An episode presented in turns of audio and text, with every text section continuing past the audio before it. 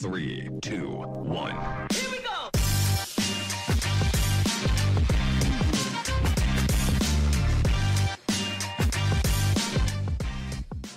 Bueno, arrancamos hoy con nuestro. ¿Este episodio qué? ¿Cuatro? Cuatro. Cuatro, episodio número cuatro. Primera abogada del podcast. Bienvenida, bienvenida. Wow, gracias. Carolina de la Guardia. Gracias, gracias. Aquí hay efectos Aquí- sí, aquí especiales. tenemos efectos especiales para utilizar los botones en la consola que no tocamos. este, cuéntame, Carolina, abogada, panameña, mamá, hermana, Hermana, hermana, hija. Cuéntame, fundadora de Velo Legal. exactamente. ¿Qué es, qué es Velo Legal? Les cuento que es ve- velo legal, con tilde en la O. Velo legal es un emprendimiento, un sueño, un cambio de vida, un pivot de lo que son los servicios legales. Velo legal nace de una crisis existencial. Yo me apenas me gradué de la escuela, entré a estudiar Derecho, siempre supe que quería ser abogada. Hice una maestría en Estados Unidos, regresé a Panamá a trabajar en bufetes de abogados.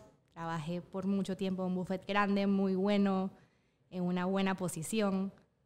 Pero, como hace de, tre- de tres años para, at- para atrás, hace cuatro años, me empezó esta crisis existencial Te picó el, el mosquito. me picó el mosquito, en el que me despertaba todas las mañanas sin motivación, pensando como que esto es en realidad lo que yo quiero hacer el resto de mi vida. Esto es, esto me llena, esto me motiva. Y estaba un poquito enredada y estuve como un año donde todos los días pensaba en qué iba a emprender, pero nada tenía que ver con derecho. Pasamos desde lavanderías digitales hasta lo que se me ocurriera. Y al final yo misma me autoconvencía de que las ideas no eran suficientemente buenas. Y un buen día dije, bueno, ni modo, voy a tener que aprender a hacer otra cosa. No sé, pero en qué momento me meto a la universidad con dos bebés, tengo que trabajar. Así que me voy a meter en Coursera, a ver qué encuentro, a ver si adquiero una nueva habilidad que me logre, que me prenda el foco para sacar un emprendimiento. Y de esas casualidades de la vida, entro en Coursera y me sale un curso que se llama The Disruption of the Legal Service. Y dije, "Hmm, esto se puede, se puede en, en una, una de las profesiones más viejas y antiguas de, de la humanidad. Se, se puede, ¿cómo? Hmm, qué interesante. Agarro el curso y se me abre la mente y el universo. Y ahí es donde aprendo sobre este, este concepto de New Law, que ahora les cuento qué, qué es y cómo en otras partes del mundo ya muchas personas ha- habían pasado por la misma crisis que yo y habían logrado darle un cambio radical a la profesión. Y ahí es donde yo decido, pero es que claro, este, qué boba, no tengo que aprender a hacer algo nuevo, puedo hacer lo mismo que me gusta, pero como me gustaría hacerlo. Y ahí es donde vienen un montón de, de miedos y demás que ahorita les cuento, que nacen de este nuevo concepto. ¿Qué es New Law? New Law es un nuevo modelo de negocio de firma de abogado, en el que la firma de abogado se convierte como una especie de startup. No es una firma tradicional donde están los apellidos de, de los socios en la pared, no hay una, no hay una jerarquía es piramidal, el concepto del abogado en el saco y en, en el reloj caro y en la corbata y ese- ese- esa figura misteriosa a la que no cualquiera puede llamar a pedirle algo se elimina del todo. Por ejemplo, bueno, ahorita mismo yo estoy en zapatillas, en jeans, hacíamos todos vestidos. Ustedes van a trabajar. Sí, o sea, todos. que nosotros aquí podemos ir a, a trabajar allá. pudieran trabajar en velo legal sin Estamos ningún en el- problema. Los, estamos en el uniforme, Marco. los Estamos- hombres tienen prohibido usar con el código de ética de- del uniforme. Los hombres tienen prohibido usar corbata, a menos que tengan que ir a la corte o a alguna audiencia, que obviamente los, en los tribunales Claro. sí ya tenemos que cumplir con eso. Pero la idea es, es somos y demostrar a la vez que somos una figura cercana, una figura el- desde, desde un emprendedor que está iniciando su negocio hasta el ejecutivo de una multinacional se puede, nos- se puede atender con nosotros. Bueno, ya somos 10. Empezamos, empezamos dos, ya vamos, ya vamos por 10. Y aparte de eso, eh, ¿quién no es feliz ir a trabajar en zapatillas? Belleza. Totalmente. Pero bueno, eso es, eh, eh, esa imagen es parte del, del- del- del- del- de este- de este nuevo concepto, ¿no? Entonces, eh, lo que hacemos es eso, somos una figura, la misma figura del abogado, con la misma experiencia, yo tengo 15 años ejerciendo la profesión, nada más que sin esas formalidades, o no formalidades, pues sin, eso, sin ese tabú o sin esas barreras que, que pueden impedir que cualquier persona pueda tener de- de ganas de acercarse a un abogado, porque por ejemplo, ahorita mismo tenemos dos nichos grandes, que uno son los emprendedores y también atendemos a muchos bancos, empresas multinacionales, pero al principio el miedo era, dije, bueno, y si nos sacamos con este modelo de negocio totalmente diferente, sin corbata, ¿será que nos van a ver que, somos, que no tenemos experiencia? ¿Nos verán informales o nos verán muy jóvenes o nos verán como que de repente no somos lo suficientemente serios? Y al contrario, para nuestra sorpresa, ese fue el primer miedo, que lo que les contaban antes, ¿no? Si hacemos esto tan diferente, ¿será que va a haber acogida del mercado? Nos arriesgamos de todas formas, gracias a Dios, porque la acogida fue buenísima. Es más, al principio, nuestros primeros clientes no fueron emprendedores, fueron empresas grandes, que fueron sin querer a nosotros hablarle eh, en redes sociales y demás, pensando que íbamos a traer emprendedores o pequeñas y medianas empresas. Los primeros que se nos acercaron sin querer fueron empresas grandes. ¿Por qué? Yo pienso que es que, y esto fue antes de pandemia, eh, el mundo ha ido cambiando. Las empresas grandes, esto, especialmente las empresas que vienen de, que son sucursales de, de empresas extranjeras, se han ido adaptando a todo este tema de transformación digital, todos este- estos modelos de concepto de negocios más modernos, donde las oficinas son de espacios abiertos, en donde los jefes se sientan al lado de sus, de sus, de sus subalternos y hay un nivel de confianza. Todos estos tipos de modelos de negocio han ido cambiando. Tipo japonés. Claro, entonces a estas empresas tipo Google, tipo Amazon, ¿no? Tipo las empresas más grandes del mundo. Entonces a estas empresas al ver que, fíjate, es que hay una firma de abogados que se parece a nosotros con lo que nos identificamos, esto de repente nos pueden dar un servicio más accesible o más expedito, más ágil, más personalizado. ¿Y qué es lo, qué es lo que ofrecemos en realidad? Eh, otra de las ventajas que tenemos es que, por ejemplo, a diferencia de la mayoría de las firmas de abogados, no cobramos por hora. Eh, lo que hacemos es que primero analizamos qué necesitas, te damos una tarifa fija antes de empezar y eso es lo que vamos a cobrar. No es que al final del Llega la trabajo te, te, te llega la sorpresa. Entonces eso... Sor- sorpresón, a ti te llegó una hoy, Lourdes. Creo que me la enseñaste. Entonces yo creo que entonces ese tipo de cosas fueron ha sido atractivas para, para empresas, ¿no? Y bueno, y luego ya sí eh, nos empezamos a enfocar también más en emprendedores y en pequeñas y medianas empresas con tarifas más accesibles, con servicios personalizados, o sea que no importa que si, si eres alguien que está empezando su- un, un negocio pequeño, igual te vamos a atender igual que si fueras una multinacional. Yo creo que eso ha sido un poco la clave del éxito. Y ahora nos, por lo menos yo me despierto feliz para ir a trabajar todos los días. O sea, encontré hacer lo que sé hacer como me gusta hacerlo. O sea, ahora me identifico, ahora soy yo, no soy eh, abogada seria en saco con la que, la que no me puedes escribir por WhatsApp porque te voy a cobrar. Claro. O sea, es, Eres tú. soy yo. Exacto. Exacto. Entonces, encontré la manera de ser yo haciendo lo que me gusta y lo que sé hacer y resultó ser exitoso, resultó ser bueno. Y conclus- la- lo que me llevo de eso es que lo que sea que uno haga con pasión, que te guste, no, no hay forma de que, de que salga mal. Esa es la frase de éxito del día de hoy. En general, o sea, de, de los podcasts que hemos grabado, todo el mundo, todos, todos caemos en lo mismo. Tienes que tener pasión para que realmente se sienta y se haga la diferencia. Y lo transmitas. Exacto. Así mismo es, definitivo. Entonces, bueno, en New Law es un modelo de negocio diferente, de firma de abogado, donde el trato es cercano, donde nos apalancamos muchísimo en el uso de tecnología. Eh, le comentaba a Brian antes de empezar que, que ahora estamos, eh, utilizamos metodologías ágiles para organizarnos, hacemos daily scrum, esto tenemos, tenemos un board donde asignamos las tareas, nos empe- eh, empezamos seriamente con la transformación digital a lo interno para después trasladarlo al externo, al, al- cliente, con un portal de clientes eh, tecnológico donde puedes entrar y ver los trámites que te estamos llevando, puedes ver tus facturas, puedes ver el estatus de lo, lo que estamos haciendo para, para cada cliente. Entonces es, como, es, es el pivot de los servicios legales. Eso es bien interesante porque el modelo de, del abogado tradicional es extremadamente arcaico. ¿no? Así Es súper arcaico. O sea, es muy difícil tú decirle a un abogado que tenga 40 años en la carrera, en la industria y que ha hecho y deshecho y, y- y sabe y se sabe el código para arriba y para abajo cómo llevar ese nuevo negocio, pero son servicios legales que en verdad todos, todos necesitamos, ¿no? O sea, especialmente estos emprendedores, o un emprendedor nuevo, ¿no? Inclusive ya sabes que ese emprendedor logra y ya tienes un cliente porque ya se vuelve un empresario, o sea, que te va a pedir otra cantidad de, de temas. Ese emprendedor que llega por la puerta, el primerizo, ¿cuáles son los servicios o cuáles son las dudas más grandes que tienen ellos y, y- y que las puedas aquí por lo menos respondernos o decirnos? Claro, en la mayoría de los casos eh, nos hemos dado cuenta que el mayor, el mayor problema o, o la, may- o la principal necesidad es el, es el desconocimiento. Muchos, muchos no saben y, y qué toca hacer y esto cómo funciona y, y- y con qué, y con qué empiezo primero, porque obviamente la mayoría de los emprendedores tenemos el presupuesto limitado. Entonces, ¿qué, qué- qué es prioridad? ¿Qué debo hacer primero? Entonces, lo que hacemos, por ejemplo, nosotros en Velo Legal es que tienes un emprendimiento, nos contactas y te ofrecemos una, una llamada inicial sin ningún costo, donde entendemos cuál es el emprendimiento, en qué etapa estás, qué necesitas, te explicamos qué, qué necesitas y, y si ¿Y tienes qué vas a necesitar también? qué vas a necesitar y si tienes un presupuesto limitado, las, te recomendamos qué, yo, qué debes hacer primero o qué puedes esperar.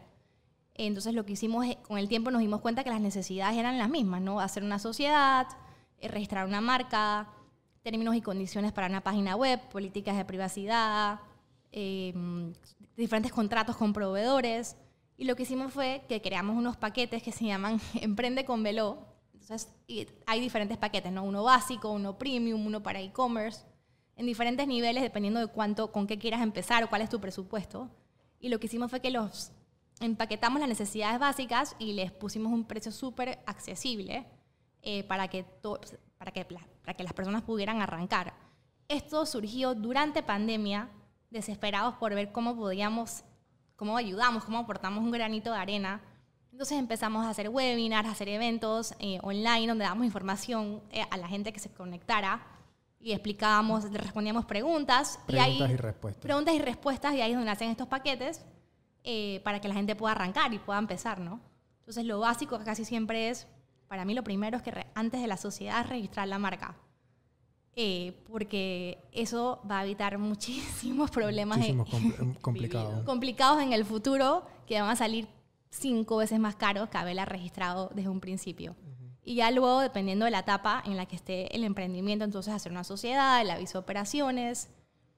Por ejemplo, muchas veces la gente no sabe que cuando haces el aviso de operaciones de tu sociedad, Tienes que pagar impuestos en el municipio. exactamente, la A menos mayoría, que seas agrícola.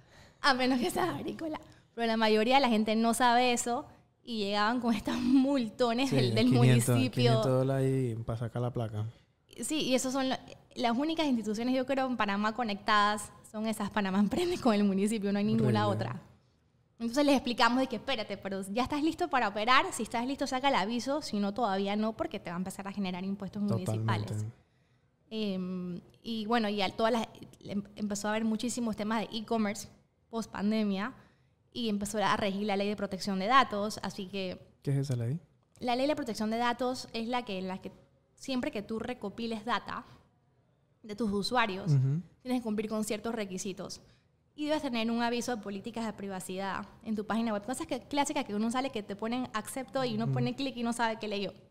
Bueno, eso. Pero eso antes en Panamá no estaba regulado. Ok. Ahora sí. O sea que todos los e-commerce tienen que tener esto. Deben tener términos y condiciones, que los términos y condiciones también son los que es típico pop-up que nos sale, que uno pone acepto. Ujú. Esto en Panamá, eh, la ley de comercio electrónico exige que las páginas web tengan eso. Los términos y condiciones es donde uno explica o uno eh, es como el contrato de servicio. Ahí es donde yo voy a explicar cómo, cuáles son las pautas, los términos y condiciones. Por ejemplo, si es un e-commerce de venta de algo, cómo son las devoluciones, cómo es el proceso de compra, el proceso de pago, etcétera. Y luego están las políticas de privacidad, que es donde, yo, donde uno explica cómo, o cómo yo trato la, la data. Esto, dónde se almacena, si no se almacena, si para qué la uso, Si la venden. los famosos cookies, eh, entonces ese tipo de cosas. Exacto. Entonces esas son cosas que ahora todo el mundo que tiene e-commerce debe Tiene que saber. tenerlo. Tiene que tener, que tiene tiene que que tener tener- la casa en orden. ¿no? Sí, muchas veces también la gente hace copy-paste en Google de cualquiera. Sí, hay un pocotón de, de- de- de sitios web que tú pones ahí términos y privacidad y más. A veces hay gente que eh, me ha tocado porque aquí hacemos páginas web y entonces me salen con una, una cosa de términos y condiciones que dice Coursera. Porque agarran Sí, el del, co- copy-paste. sí, hay, que, agarran el del vecino, ¿no? hay que tener cuidado con eso porque eso es el- literalmente es el equivalente del contrato de servicio con tu cliente. De los emprendimientos que has visto ahora, ¿cuáles son los más comunes ahora después de la pandemia? Todo lo que es comida. Hay, lo- bueno, hemos visto de comida, pero los de comida muchas veces y muchas veces se quedan estancados. Y si hay alguien que vende comida escuchándonos, pues o viéndonos, les cuento que el problema con la comida es que si, lo- si quieres que sea escalable, tiene unos requisitos legales importantes que no siempre son fáciles de cumplir para todo el mundo. Eh, y por eso también que siempre cuando hacemos webinars o hacemos preguntas y respuestas para emprendedores, mi primera recomendación es antes de empezar, hay que asegurarse de que a lo que se quieren dedicar no tenga alguna regulación de licencia o permiso especial que después no puedan cumplir. ¿Qué pasa con los alimentos? Por ejemplo, lo- lógicamente si yo quisiera escalar un negocio de comida eh, que, que la vendo, que yo quisiera, quisiera que el día de mañana me compre en los supermercados, o me compre el Deli Gourmet, o me compre Felipe Mota. Pero todas estas tiendas o los supers no pueden comprar mi producto si yo no tengo registro sanitario. Porque no se puede vender un producto alimenticio sin, sin un registro. Ni planta, ni planta con, con registro. Exacto, entonces, pero si tengo que sacar un registro sanitario, tengo que producir mi alimento en un local que tenga un permiso Sí, de y- planta. y, demora 18 meses porque yo lo Ah, tuve que hacer clarita, y, Exactamente. Y me tocó para entrar en una cadena de supermercado y fue una locura. Y ahora cada vez más tienes que tener más requisitos y ahí es donde muchas veces uno se ahoga. Exactamente. Entonces, ¿qué pasa? Digamos que mi emprendimiento era hacer galletas. Quiero escalarlo, pero me encuentro con esto que te encontraste tú. Necesito un, un permiso de planta, necesito un registro sanitario. Ah, bueno, perfecto, puedo sacarle el permiso de planta a mi cocina. No, no, no se puede. Tienes que tener una cocina aparte que cumpla con ciertos requisitos. Tu personal tiene que tener carnes de salud. Entonces se va complicando el tema de permisología y los negocios se estancan. Em, hay, muchos que sí han logrado pasar esta barrera y, por ejemplo, hay lugares en Panamá, tipos dark kitchens, donde, donde uno puede hacer el producto y ellos sí tienen el permiso de planta para empaquetar la comida y sacarle los registros. Pero todo eso requiere, tiene más gastos y requiere otro, otro tipo de inversión. Entonces, Por producto, porque eh, muchas veces se puede utilizar el mismo si tiene los mismos ingredientes, pero cada producto debe tener un registro aparte. Porque es un Exactamente. proceso diferente. y, Cada, ca- cada- cada etiqueta, ¿no? y, que sa- y cada registro cuesta. Entonces, eh, antes... ¿Cuánto, ¿Cuánto cuesta un...? Mínimo 500 dólares. Sí, 400, 400 y pico, mm, qui- 500. Ok. Entonces, antes de empezar un negocio de, de alimentos hay que tener eso en mente, ¿no? Estoy dispuesto a correr con todos estos gastos y hacer este esfuerzo o mejor cambio, Claro. cambio de, de idea. Eh, al principio vimos muchísimos emprendimientos de alimentos, pero cada fueron quedándose estancados y cada vez fueron menos porque los requisitos son absurdos. Es más, y esto es algo que deberíamos, no sé, inclusive yo- nosotros mismos deberíamos involucrarnos para mejorarlo. Es más fácil traer un producto de afuera importado y sacarle un registro que, hacer, que a un producto local. Sí, te demoras dos meses, rapidito. Y eso, eso, eso, O sea, la, la, la, la exportación... la- Importación. perdón, la importación se, se, se agiliza más rápido, entonces... sí, es, es más fácil, burocráticamente hablando, sacarle un registro sanitario a un a una bolsa de espaguetis galleta. que venga de Italia que a unos espaguetis hechos aquí. Claro, claro. Y eso Pero hay que crear marcas locales. Exacto, entonces hay que facilitar, eh, Sí. hay que facilitar ese, ese, ese trámite para las marcas locales. No, no, que, ah, no solamente es más fácil, sino que es más barato. Yo como, como distribuidora en Panamá, traer el producto de afuera que en todo este proceso para hacerlo aquí. No, y me identifico mucho con lo que dijiste, que hay que registrar la marca desde el día uno. Desde el día uno. Y te puedo decir que yo desde el día uno, o sea, yo no tenía ni siquiera cultivos. Yo, mi norte era hacer una marca y yo registré la granjerita con el logo y no tenía absolutamente nada. Y eso fue como en mi mente, te tienes que obligar, ya gastaste plata, ya no te puedes echar para atrás. Y esa fue, fue una de las formas que, que se utilizó para iniciar. Así que registren sus marcas. Claro, y, y aparte de eso, otro tema que vemos muchísimo con las marcas, cuando no las registras, imagínate que no la hubieras registrado al principio. Tienes tu logo, tu marca, empezaste a tener cultivos y empezaste a vender. Este, todo este esfuerzo, ya, estás en, ya la gente te conoce y te llega una carta de, los, de unos abogados de una marca X que dicen, estás plagiando la marca a nuestro cliente para allá Bueno, o te vamos a demandar penalmente. Mira, por random que suene, ¿Te pasó? eh, yo estoy en, uno de mis mejores amigos de la universidad es de Guayaquil y él me manda un screen, o sea, te estoy hablando de que 2014, era una foto mía y decía huertos urbanos en Guayaquil. Y yo dije, ¿cómo llegó eso allá? Y, y yo enseguida le chateé a mi abogado y dije, hey, ¿qué pasó con esto? Me dice, eso no lo podemos controlar. Yo le escribí a la persona y ellos bajaron la foto y todo, pero era mi foto en Guayaquil. Y yo decía, es que, ¿cómo llegó eso allá? O sea, es un nombre súper catchy, gracias a Dios, y, que el, el consumidor, ha o sea, la respuesta ha sido buena, pero me ha pasado en muchas ocasiones. Hay una granjerita que tiene huevos en Perú también, y es alguien que me escribe, me sigue en la cuenta, y yo me di cuenta porque me veía los, los likes, y yo dije, o sea, un poquito de creatividad. Claro, sí, eso, y siempre que uno saca algo bueno se van a copiar.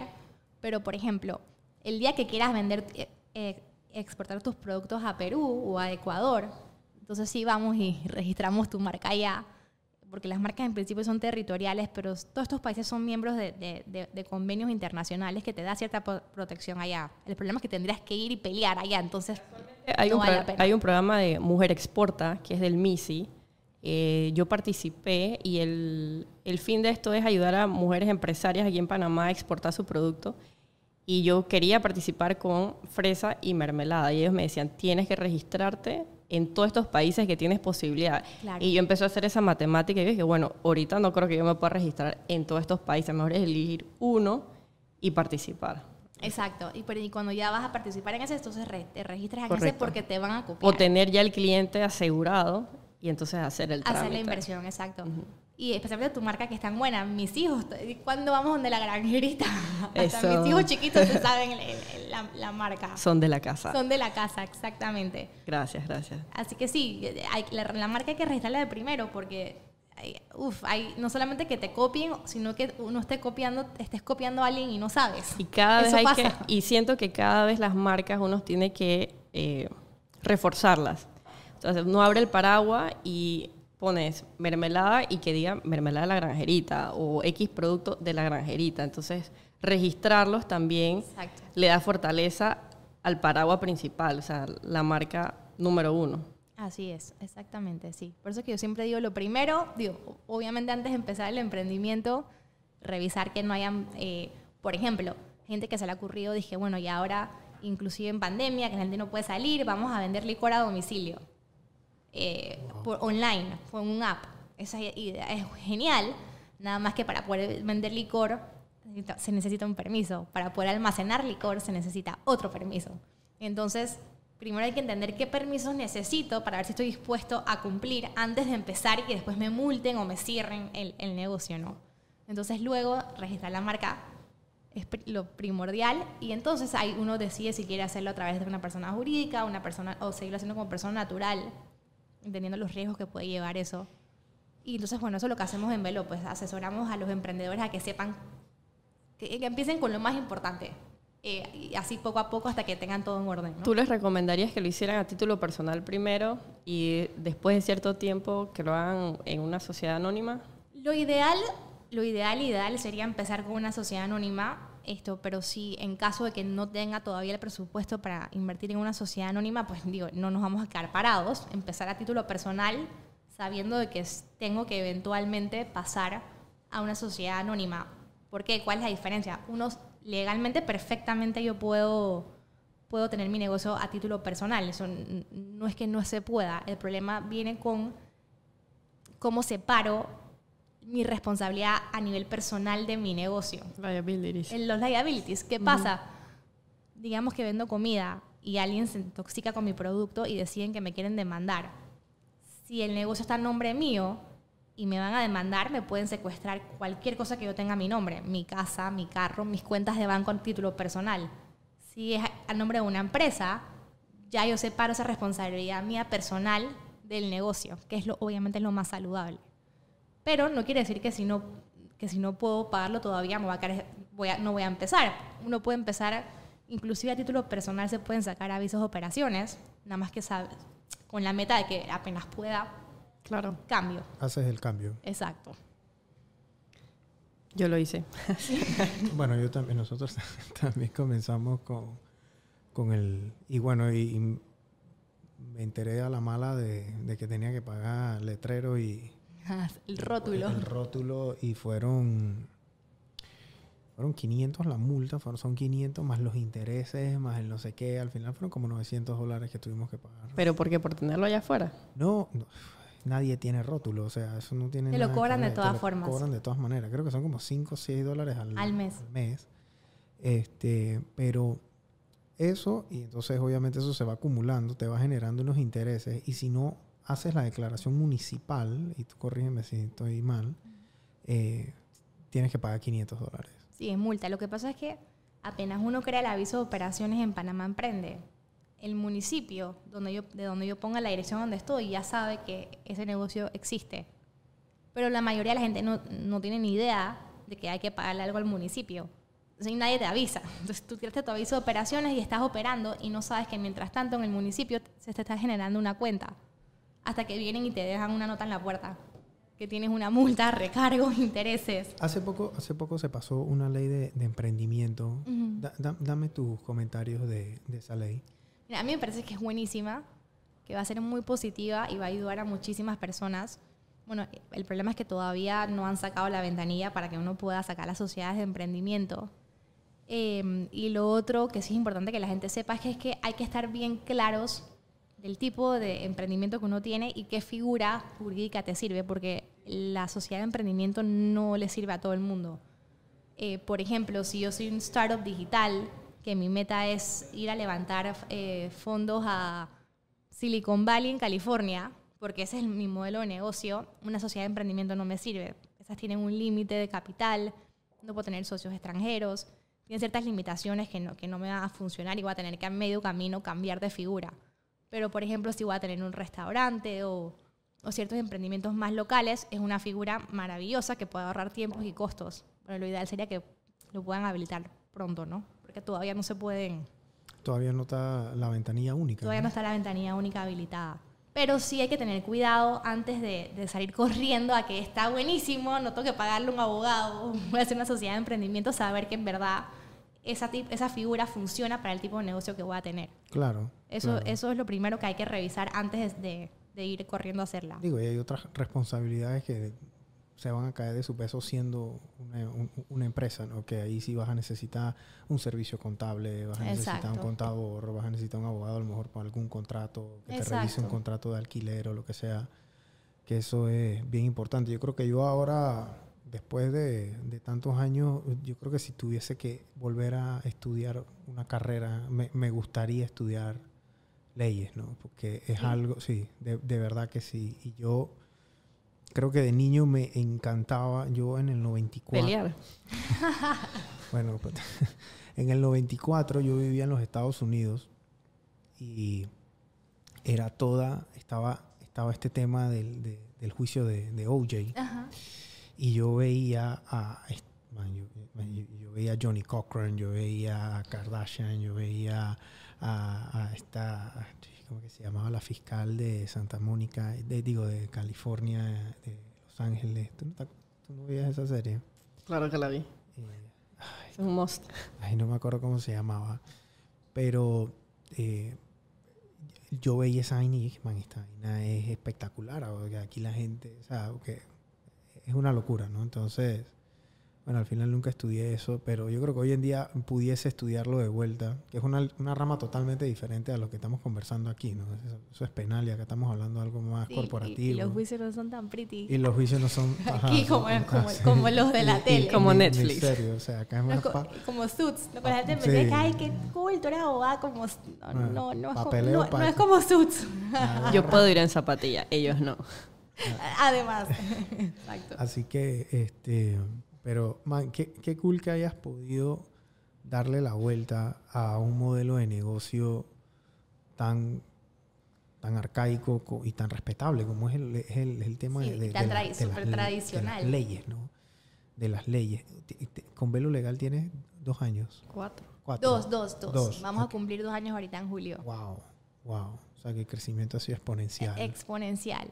O sea que sí, si nosotros con la industria legal pudimos eh, hacer algo totalmente diferente. Yo creo que con cualquier industria se le, puede, se le puede dar la vuelta. Totalmente. A cualquiera. Cuéntame una cosa, en un buffet tradicional, digamos que bueno, ponte que bueno, no, no vas a hacer un new law, pero te vas a meter y tú hubieras hecho un modelo de negocio tradicional, ¿no? Como el de aquí de Panamá, tú y dos socios más y le ponen de la guardia de la guardia Pérez y, Y asociados. y asociados y eh, crecer a donde tú estás ahora o crecer a esa cantidad de personas.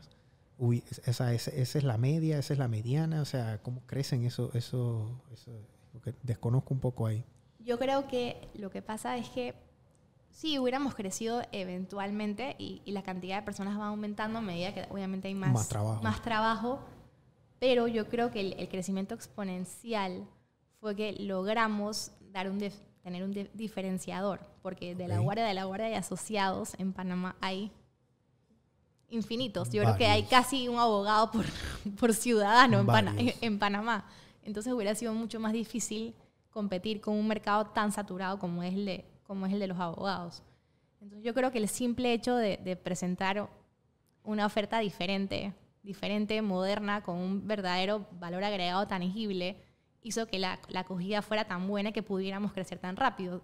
Tal vez si hubiéramos sido de la Guardia y Asociados, digo, no, no, no- yo que- quiero pensar que nos hubiera ido bien, pero tal vez no hubiera sido tan rápido el Bueno, no el hubieran creci- tenido el modelo de negocio que tienen ahora. Las empresas yo creo que también con esto, este tema de pandemia han tratado uno de, de abaratar mucho de los costos sin perder obviamente el tema de la calidad. No es porque ahora estoy en pandemia, bueno, ahora el abogado me va a cobrar 100 horas, cuando a lo mejor yo no necesito tener 100 horas, a lo mejor necesito es un retainer donde yo sé que yo como firma, y me estoy poniendo en tus zapatos, yo como firma desde el punto de vista de negocio, yo como firma sé, bueno, mira, este es un cliente que al año me va a consumir X cantidad de horas, un mes me va a consumir más que otras, pero al final tengo como que un cliente for life Exacto. en vez de tener un cliente por 3, 4 horas que yo sé que sea, no, le, no le va a ver el valor. Y eso lo, eso lo puede reconocer una empresa multinacional como Claro. una persona que está comenzando a hacer su permiso de, de operación. ¿no? Exactamente, sí, y eso, eso es lo que ha pasado también ahorita. Y bueno, y así es como se crea el modelo de, de New Law. ¿Dónde, se, ¿Dónde se crea Esto esto? pi- empieza en, en- en donde más fuerte es en Nueva Zelanda y en Australia y eventualmente migra a Estados Unidos y a, y a Europa. Y empieza después de la crisis del 2008. Ah, esto, es que esto tiene tiempo. Esto tiene entonces. tiempo, sí, aquí estamos, aquí, aquí estamos como si fuéramos novedosos Los y, pininos aquí y en estamos, Panamá. y estamos años luz atrasados, no solamente en Panamá, en, la- en Latinoamérica. Ya este modelo está empezando a surgir más en el resto de Latinoamérica. Los, los cinco que estamos, o los poquitos que estamos, ya nos conocemos todos, pero a- Aquí, aquí en Panamá tú eres la única. aquí en Panamá sí, que yo sepa sí. Y en Latinoamérica hay, hay en Colombia. Un en, para eso. Gracias, gracias, gracias. Em, pero bueno, eh, en, en Europa inclusive también está, está, está ya bast- bastante andando y los, los famosos Big Four esto han empezado a... a- ¿Qué son los Big eh, Four? son eh, KPMG, Pricewaterhouse. Ah, bueno, sí, de ellos, em- contabilidad. ellos han empezado a sacar sus divisiones de, de, abo- de firmas de abogados De New Law. de New Law. Eh, en- y eh, esto es en, en Londres, en Europa está, está surgiendo muchísimo. Pero ¿cómo empieza? Empieza después de la crisis del 2008, donde todas las empresas grandes de- que recortas el marketing, le cortas la cabeza a los, a los abogados.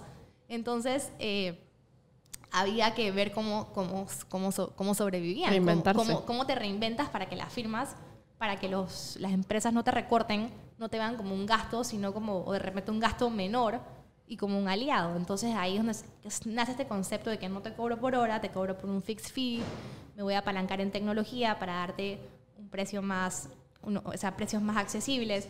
Por ejemplo, nosotros no tenemos eh, secretarias. Hay, no, hay, no, hay ni, no tenemos ni una secretaria. Ok, cada- todo lo hace, todo, todo el mundo hace lo suyo. todo uno hace lo suyo y tenemos un software que nos hace todo, que abre casos, que cierra casos, que factura, que nos agenda. Y eh, no, eh, trabajamos súper fuerte eh, en cada día. eh, no, y en ver qué podemos automatizar. Eh, eso es un poquito un, un challenge porque para automatizar eso hay que hacer una inversión y hay que tener volumen para que valga la pena. Pero en todo lo que podamos ir automatizando lo hacemos y eso lo que hace es que mi, estructura sea más magra y por ende mis precios puedan ser más, más competitivos, Más atractivos. más atractivos. Entonces, ese, el modelo nace así, con, con- después de una crisis, y así es como que el mismo, mismo servicio de abogados, misma calidad, pero de, ahora de, de una, de una manera más accesible o más, más eh, adecuada a la situación. ¿Y quién, qué empresa no quiere un buen servicio a un costo más eficiente? Totalmente. La gente quiere siempre mejor calidad a menos precio, ¿no? Exacto, y bueno, igual con los, con los, con los gastos nos manejamos súper transparentes. En el portal de clientes que tenemos habilitado, cuando te cobramos la factura, un gasto de, gasto de cualquier tipo, puedes ver ahí las facturas de los gastos. No, no los inventamos, no los inflamos, los avisamos de antemano. Y, y como que los clientes han, eh, eso lo ven como un, parecer algo tan básico y tan sencillo, pero, pero, pero, pero no, pero no lo es. O sea, la, la- a la gente le gusta saber en verdad claramente en qué está gastando y de antemano. Bueno, y es un tema de confianza, ¿no? Además. Que ese cliente confíe en ti, porque si no confías en tu abogado, estamos, estamos graves, ¿no? Exactamente. Estamos graves. ¿A Lourdes? Tú como mujer, eh, en este tema de leyes en Panamá, ¿cómo te sientes? ¿Quieres impulsar eh, algo aparte de, de velo legal? ¿Hacer la diferencia? ¿Qué Sí. te motiva aparte de, de- Mira, como mujer, y no necesariamente como abogada, sino más como, como emprendedora, yo creo que, y me gustaría seguir impulsando en Panamá que las mujeres, eh, ¿sabes? Ese tabú de que, de que, ay, eres mujer y entonces eres mamá, así que sí, pre- prefiero un hombre que no va a tener que irse de licencia de maternidad o que no va a estar pensando en los bebés. Y que, son y que entonces por eso el hombre va a ser más productivo o va a, ser, va a darme mejor, mejor valor que una mujer. Totalmente falso. Y eso es totalmente, totalmente, totalmente a, falso. a darlo todo por, Las exactamente porque tiene esa responsabilidad? Porque tienen esa responsabilidad, exacto. Y aquí en Panamá yo creo que no tenemos suficiente data, como en Estados Unidos, por ejemplo, para medir si los hombres ganan más que las mujeres. Yo creo que no, esa no la tenemos, pero estoy segura que probablemente sí. Ganan más que las mujeres. Eh, probablemente, o sea, aquí no tenemos data para, para poder ir a quejarnos, pero probablemente es cierto. Eh, y yo creo que sí hay que seguir, no, y no, no como abogada, en todas las profesiones. Nosotras las mujeres emprendedoras tenemos que seguir luchando por, eh, por, por la igualdad en ese sentido de, de pago, de oportunidades.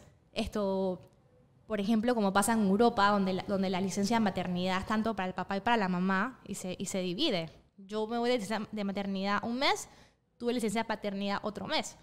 Porque yo me acuerdo en mis dos embarazos y mis dos licencias de maternidad, yo en la casa eh, que me quería dar algo, feliz con mis bebés, pero entonces mientras yo estoy aquí, están todos los demás allá avanzando en la oficina y yo aquí perdiéndome de todo. Y avanzando de toda clase de formas, porque están avanzando, o sea, dije, ay, o sea, ya llega un momento que la mujer dentro del, dentro del ámbito profesional, que es algo bien retador, Así por es. eso es algo bien retador, o sea, te planificas tú con tu pareja, "Ey, mira, estoy a punto de que me hagan socia de una firma, estoy a punto de que me hagan gerente, estoy a punto de que me hagan vicepresidente, eh, yo no puedo quedar embarazada, o sea, ese es un factor diferenciador y la gente te va a decir, no, eso ya cambió. Mentira, eso no ha Mentira, cambiado. exactamente. Eso no ha cambiado, porque el día que viene el ascenso, si tú no estás ahí, se lo van a dar a Pepe, me explico. Entonces, eso es una, una, una triste realidad de que es así.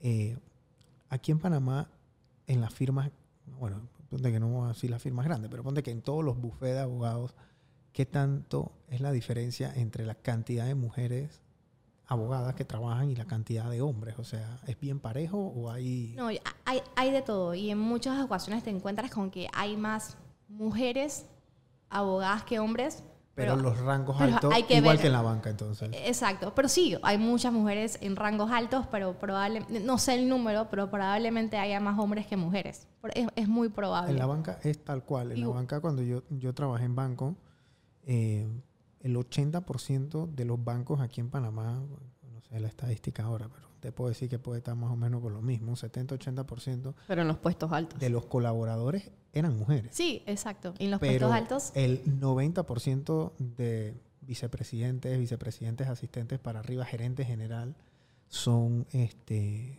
son hombres. O sea, es, es- creo que la única gerente general aquí en Panamá de banco es la de Banismo. Ay, Imal, ay- ay- exacto. Exacto. O sea, solamente ella, eh, pero el resto todos son hombres. O sea, no, al, no recuerdo un banco que, aparte del de y si, me, y si, y si No, lo hay, me- que, me- que nos lo comenten, pero no, no lo tenemos, o sea, no hay. No, y también están los tabús que nosotras mismas, las mujeres, nos, nos, nos, nos imponemos. Nos autosaboteamos. Nos autosaboteamos. Y es que si yo no, si, si soy profesional y le dedico mucho tiempo al, al- al- a, a mi emprendimiento, por ejemplo, y de repente no soy la mamá que está en todos los cumpleaños con los niños o la que está en todas las reuniones de padre de familia, que van a hacer las otras mamás? Soy una mala mamá.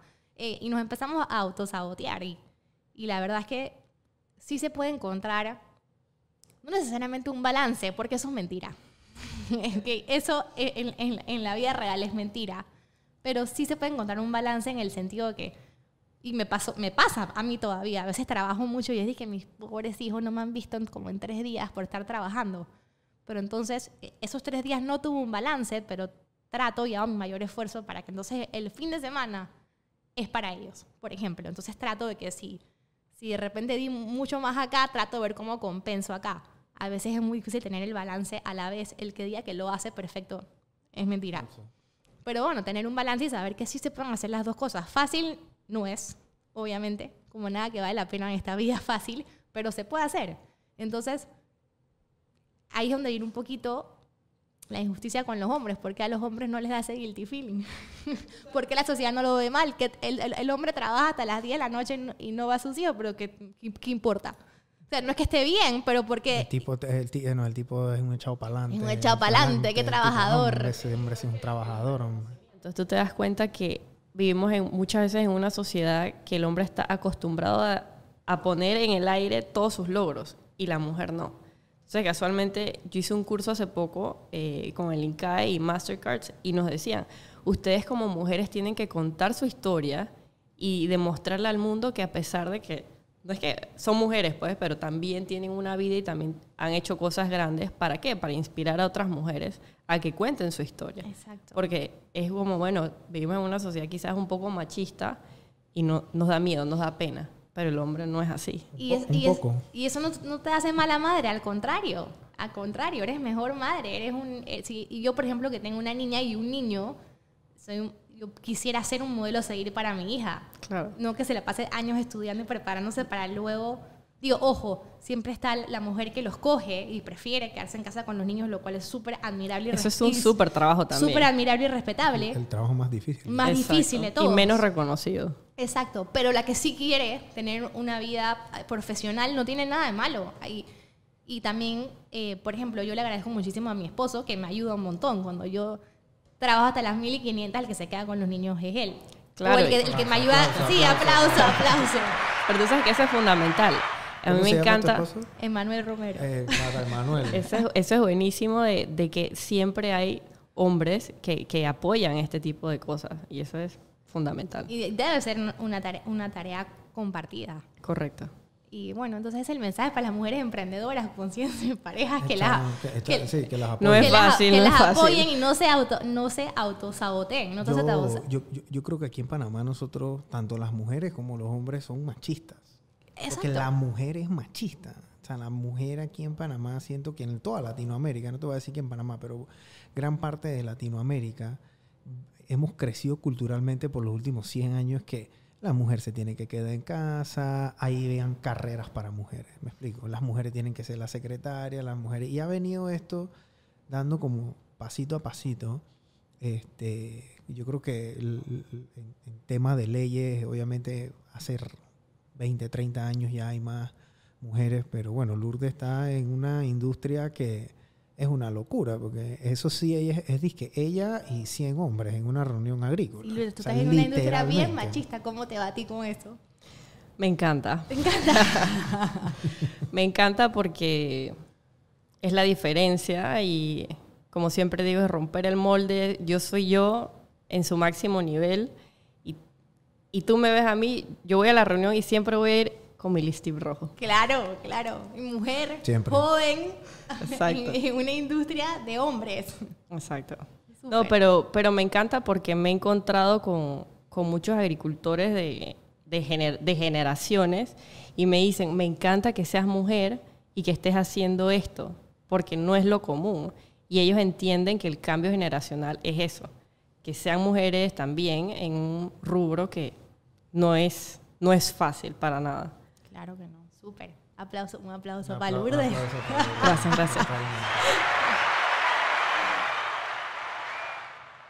Carolina, cuéntame qué planes tienes con Velo Legal, cómo te ves en, cómo ves la industria del New Law y cómo te ves a ti en 10 años. Yo creo que Velo Legal tiene mucho futuro y potencial y estamos trabajando bien fuerte ahorita mismo en, en construir sobre piedra para que esto sea sostenible eh, a largo plazo y que sea un negocio rentable y eventualmente quisiéramos inclusive exportar este concepto a otros países de Latinoamérica. Tipo fran- franquicia, pues. no, no- todavía no sé si franquicia o, o como tipo el mismo modelo de nosotros mismos siendo socios con alguien local y llevarlo al resto de Latinoamérica que está igual de atrasado que, que Panamá, eh, porque ni siquiera es el futuro, es el presente. El presente ya, el, el- el- y, y la pandemia lo único que hizo fue acelerar esto.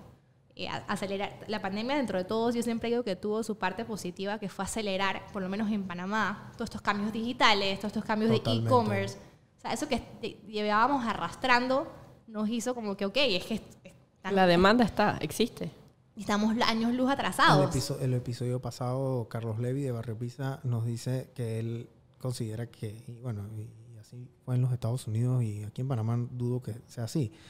Este tema de la pandemia nos adelantó 10 años a temas digitales, de transformación digital, de temas de e-commerce, cómo, cómo esto ahora ha cambiado la manera que la gente hace negocio y consume servicios y productos, ¿no? Así es, y, y esto no solamente en Panamá, sino en el resto de, de- Latinoamérica y, del mundo, pero Latinoamérica principalmente, que somos los que todavía estamos un poco, un poco atrás en comparación con el resto, con el resto del mundo. Y, ya, es, que por eso digo, no es el futuro, es, es el ya. Entonces, la empresa o, la, o, la, o, la, o el emprendimiento, ya sean pequeños, medianos o empresas grandes, que no se que no se ponga al día con, con el, con el mundo, que no se transforme digitalmente, se va a quedar atrás y van a desaparecer. Van a ser los blockbusters y los... Antes, antes, yo, antes yo creo que era como que chévere, tiene, tiene página web. Tengo una paginita web ahí chévere. Y tienes una, no sé, o sea, ahora es disque, "Ey, tú no tienes página web. O sea, tú, o sea, es como que, brother, no, no, no tienes puerta en tu casa. O sea, Y, no, y, y más allá, ahora es no solamente página web, no tienes Instagram, no tienes, no tienes Twitter, no tienes... No tienes es, la, es la realidad, ¿no? o sea, tú buscas un negocio y ¿dónde es el primer lugar que lo buscas? En Instagram. Totalmente. Sí, entonces si no Si estás- no estás, no existes. Es como las, ahora esas son las nuevas páginas amarillas.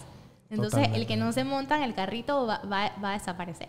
De, de, de, de tus nuevos clientes, ¿qué, qué tantos clientes nuevos te llegan por redes sociales, por página web? La mayoría llega, aunque no lo crean, por Instagram. wow. Así que abogados que me estén escuchando ya saben. Actívense. Yo no veo muchos abogados en, Bueno, ahora en redes. nosotros salimos en redes hace dos años y, y he visto, bueno, y también porque, no estoy diciendo que, se haya, que, que porque yo salí, porque nosotros salimos en Instagram, sino porque ahora estoy más pendiente. Ahora he visto que cada vez hay más firmas de abogados en Instagram.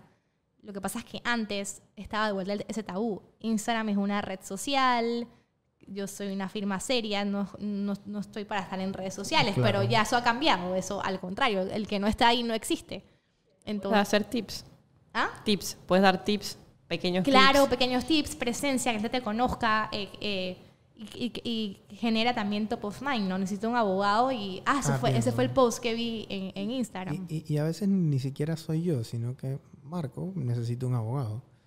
Hey Marco, mira, agarro literalmente el link de tu página de Instagram y se lo mando a Marco y después Marco te manda un DM o te manda un comment o te dice, oye, necesito un precio para esto porque es ese tema, ese top of mind de a quién yo voy A a, recomendar. exacto. O sea, el día de mañana a mí me preguntan algún cliente de una empresa o lo que sea, dije, oye, necesito, oye, háblate con Carolina porque no lo voy a mandar para el Cogal, no lo voy a mandar para, pa, no sé, este, pa las otras millones de, de, de, de, de De buffet, firmas. de firmas que hay. Entonces, ¿por qué? Porque no las veo. Exacto. En Instagram. A ti sí te vi. En, entonces- en Instagram. Entonces, sí, principalmente nos llegan leads por Instagram y después por la página web. Pero la mayoría Ok. eh, llega por Instagram. Y- o sea que las redes sociales son importantísimas. Y LinkedIn, ¿tienes LinkedIn? ¿Utilizan LinkedIn? Ut- tenemos LinkedIn, utilizamos LinkedIn. Yo no soy muy fan de, Lin- de LinkedIn, yo en lo personal, Ujú. porque la mayoría de mis contactos de LinkedIn son colegas. Ok.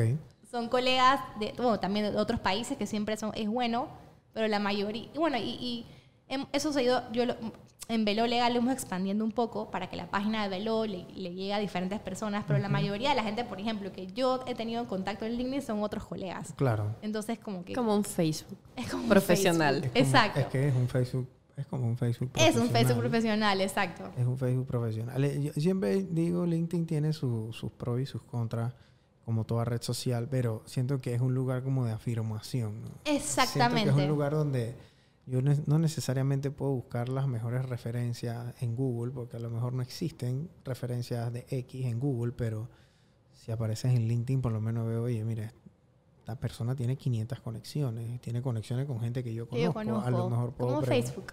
puedo preguntarle, pero en un ambiente obviamente mucho más profesional y eso a nosotros no, no y, y funciona, ¿no? Nos ha funcionado con algunos, nos ha funcionado con varios clientes, la verdad, ¿no? Como, como, como ese usuario o ese cliente primerizo reafirma o confía bastante en, en, en eso, ¿no? Sí, y también para encontrar como sinergias o colaboraciones. No necesariamente, sí, obviamente también clientes, pero de repente estoy buscando a alguien que esté que tenga un- una firma parecida a la mía de New Law en Colombia, por ejemplo, para hacer un webinar o, o queremos encontrar algún tipo de colaboración, eh, yo ahí me dirijo a, a LinkedIn. Eh, pero para generar leads, para, en mi opinión, el número uno es Instagram. Instagram, Totalmente. les ha ido muy bien ahí. Sí.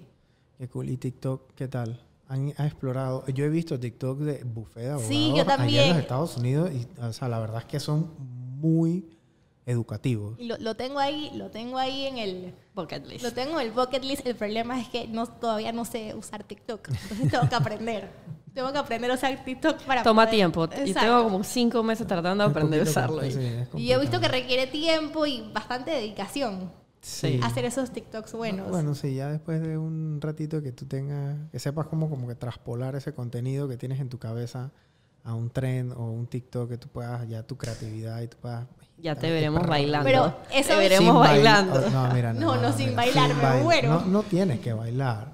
O sea, esa es como que la, la gran percepción que tiene la gente que en TikTok nada más sale la gente bailando que si el, la de Bad Bunny, la jipeta, el ahora bueno, hay una nueva ahora que no me acuerdo ni cómo es que se llama, pero eh, pero el contenido de programación, contenido de marketing digital, contenido de leyes, contenido de finanzas, contenido de UFO, contenido de co- teoría de conspiración, de, de lo que sea. O sea, hay ahí de todo. Y, y es una manera diferente de llegarle, obviamente, a un mercado que no necesariamente le estás llegando en Instagram. Exacto. Es, es curioso, 50% del usuario de TikTok aquí en Panamá tiene arriba de 30 años. Eso es bien curioso porque yo hubiera pensado que que- tenían entre 18 y 25. Pero ¿qué pasa? O menos. El, O menos, El sí. 80% de los que generan contenido tienen menos de 30 años. Claro. Entonces, obviamente lo que tú estás viendo es gente que, puro pelado, pura gente joven, mucho más joven, que a lo mejor no le tienen tanto miedo a la cámara o han crecido con eso, pero Exacto. no, bueno, no sé cuántos años tiene, pero me imagino que somos contemporáneos. Sí, somos, somos contemporáneos. Pero eh, a lo mejor no es una persona que tenga 25 años que ya creció con esa cámara, ya creció con ese celular. Yo vine a tener mi primer celular creo que como a los 17 años. Sí, a los, a los 16, 15, a los 15, 16. por ahí. Exacto. O sea, eh, el, el, hoy, hoy el Nokia. El Nokia, El el Nokia que nos o sea, jugábamos Snake. hoy en día mi hija nació, Buscaminas. mi, Buscamina. mi hija nació con un iPad. O sea, mi hija nació con un iPad. Y ella sabe usar el iPad y sabe usar el iPad mejor que mi mamá. Oye, mis hijos se saben. Dije, mami, grábame un video con mis juguetes. Dije, hola amiguitos, bienvenidos a mi canal. Sí. Eso porque de YouTube les tuve que eliminar el YouTube. O sea, cuatro años de edad. Es que bienvenidos a mi canal. Hoy vamos a hablar de. Eh, Tiene no, es años. literal. O sea, mi hermana me dijo, Sofía tiene TikTok. Y yo dije, ¿cómo así tiene TikTok? Bloqueale eso. Me dice que Lura, eso lo usan todas las amiguitas. Es imposible. Sí, el lo de TikTok viene, pero tengo que aprender. Y, y se me debe quitar el miedo de. No voy a bailar, eso sí se los prometo. Pero de aprender a salir en la cámara. Total. O sea, o sea, el tema de la- las redes sociales, qué bueno que ha- ha- has, las has adoptado a tu favor y, y has podido explotar eso en, en- en favor de tu empresa, ¿no? Que es súper importante para el crecimiento, porque sea, crecer en clientes de leyes tiene que ser, tiene que ser complejo, ¿no? O sea, no es tan fácil, ¿no? Tú no puedes ir a tocarle la puerta a alguien y que, hey, necesitas un abogado. o sea, es como que la gente te tiene que buscar a ti. Sí, exacto. Sí, bueno, y buscarnos y entender que los abogados no solamente estamos para, para problemas, estamos para, para prevenirlos y para, y para muchas otras cosas que no son necesariamente un problema. Como por ejemplo em- empezar un negocio bien, bien, bien hecho, bien estructurado para que después no, para que no tengas gastos después innecesarios, ¿no? ¿Cuáles son los problemas más grandes de un emprendedor o de una empresa después de, esa, de cierto tiempo? Por ejemplo, em, eh, soy un emprendimiento de e-commerce y contraté a unos programadores que me hicieron el app y me hicieron mi página web y mi plataforma, pero nunca hicimos un contrato. Ahora se me desaparecieron y no tengo los códigos fuente y quién es el dueño. Ah, o, ahora el programador me está peleando que la propiedad intelectual de mi app es de él y no mía. Entonces uno dice, bueno, listo, pásame el contrato para revisarlo. Ahí, ahí resolvemos todos los problemas. Musiquita de terror. Y te, hay una musiquita. No, lo que hay es, lo que a veces te, muestran son chat de WhatsApp. Ajá, y eso no, eso no vale Eso no funciona. Entonces, eso no funciona en el juzgado, el chat de WhatsApp. Y entonces ahí tienes un problema grave porque ya gastaste plata, y invertiste y ahora tienes a tu programador diciendo que no, que el, el, dueño de la propiedad intelectual es él. O desapareció y no tiene los códigos fuente de tu, de tu app. Em, o contraté a alguien por servicios profesionales, pero en verdad lo tenía contratado como empleado fijo y después un día nos peleamos, le dije que se fuera y ahora tengo una demanda en el Ministerio de Trabajo y tengo un proceso ante la Caja del Seguro Social porque estaba evadiendo a la Caja del Seguro Social. explícate, explícate eso porque eso sí es súper importante porque a veces uno para tratar de abaratar costos, porque no es ni abaratar costos, es, sencillamente es robándole al Estado, que no hay otra manera de decirlo.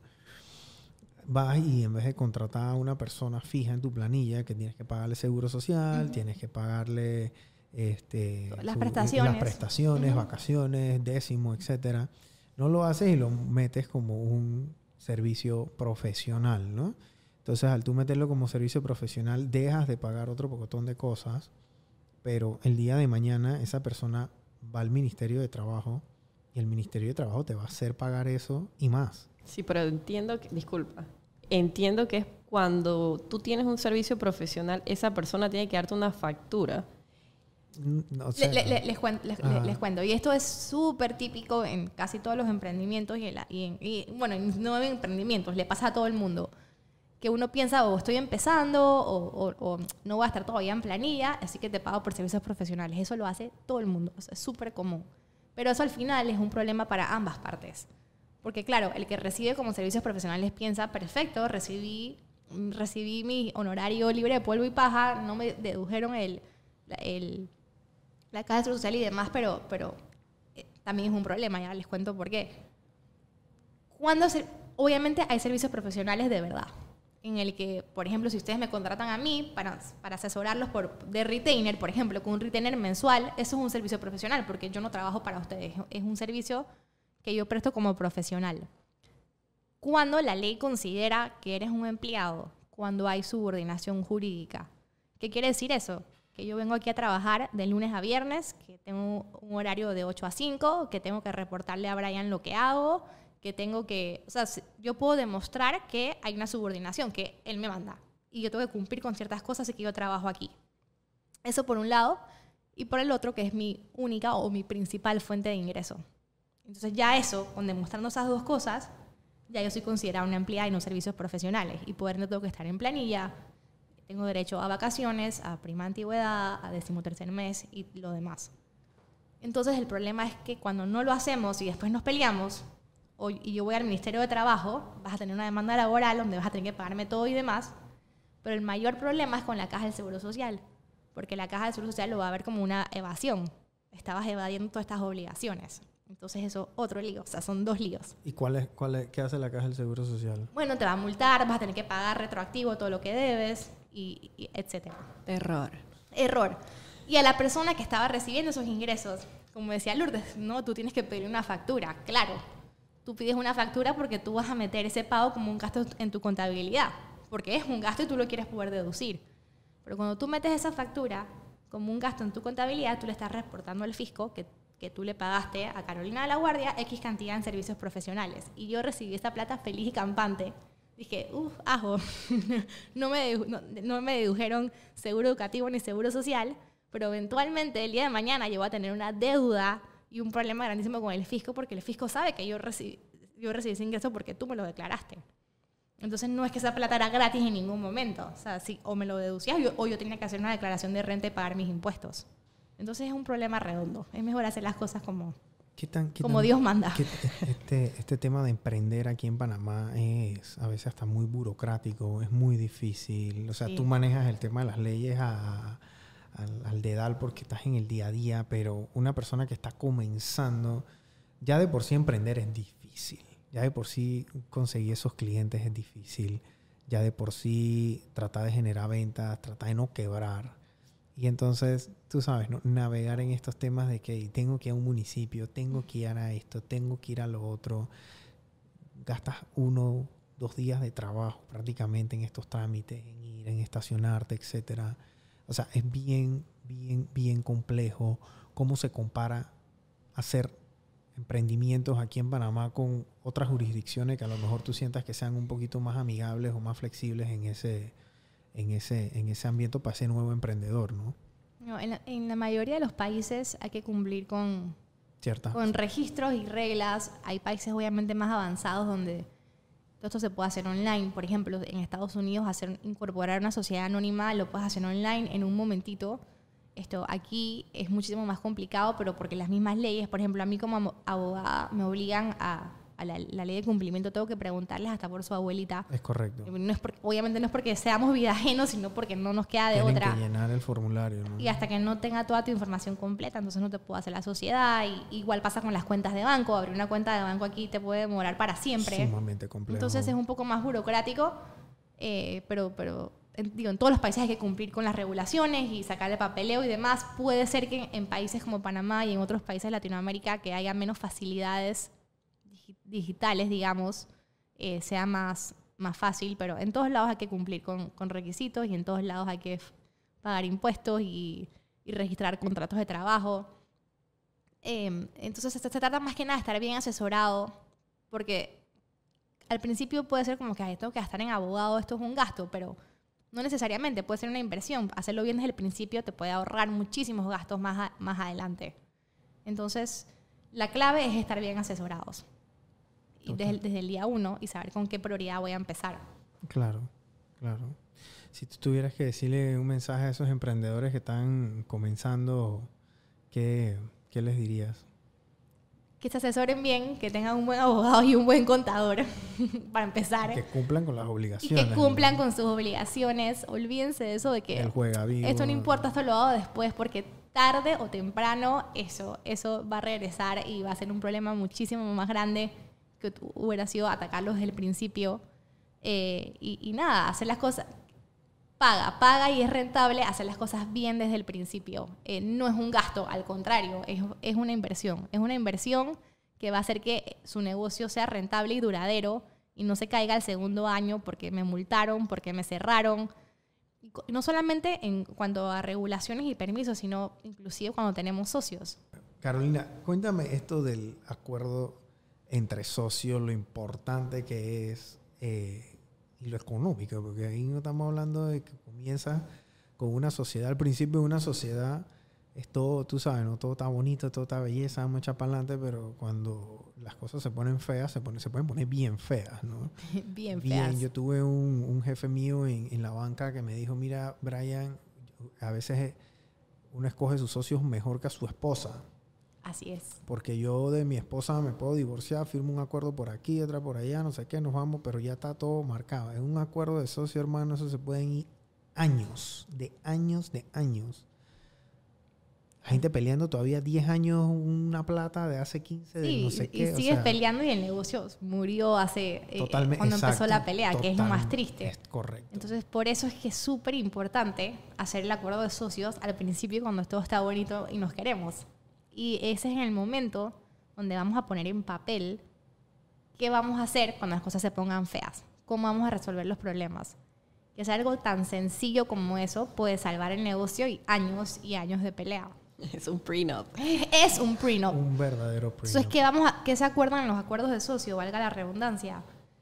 Muchísimas cosas importantísimas. Eh, por ejemplo, ¿qué pasa si nosotras dos somos socias y yo hoy conocí a Brian y resulta que me parece genial y quiero que sea socio nuestra, que, que se una a la sociedad? Y tú dije, yo no sé si yo quiero, pero yo sí.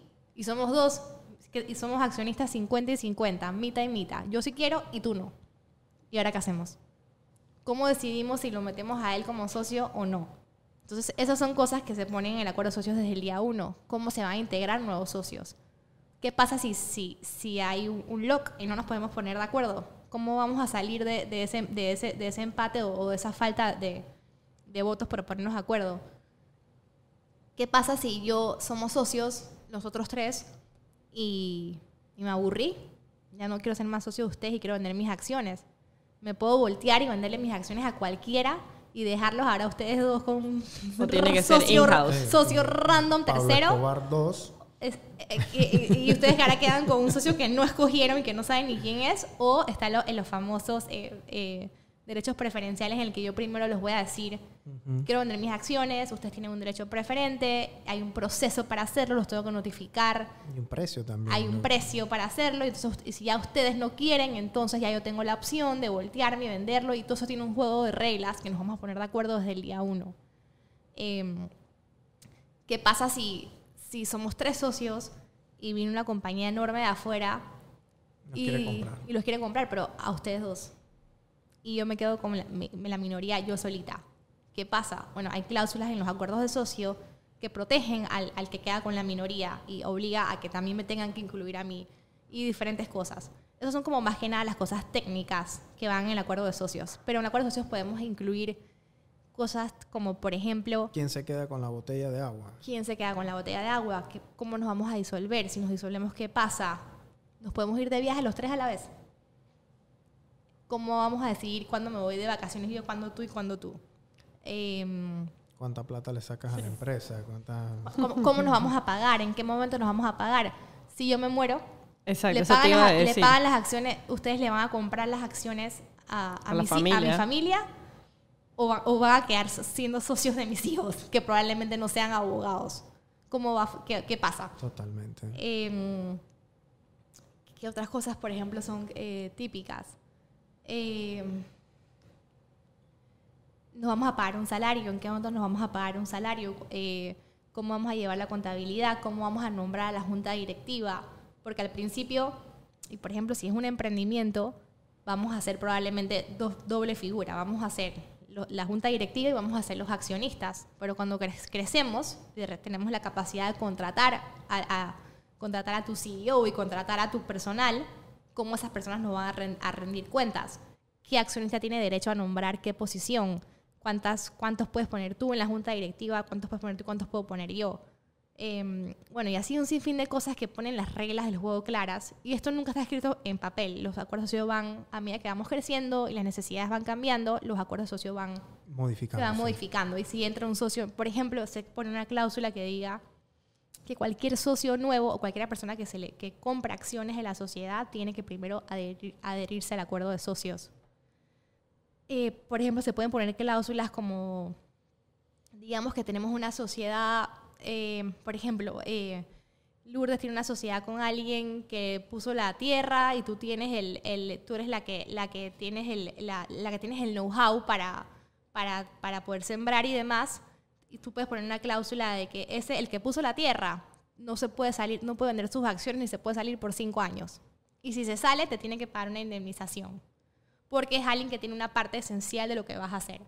Eh, todas esas cosas se pueden, se pueden poner cláusulas de no competencia. Si nosotros somos tres socios en una compañía que hace botellas de agua, yo no puedo ahora ser socia o tener participación en otra compañía que venda botellas de agua. Esa, esa, la vi en Suits.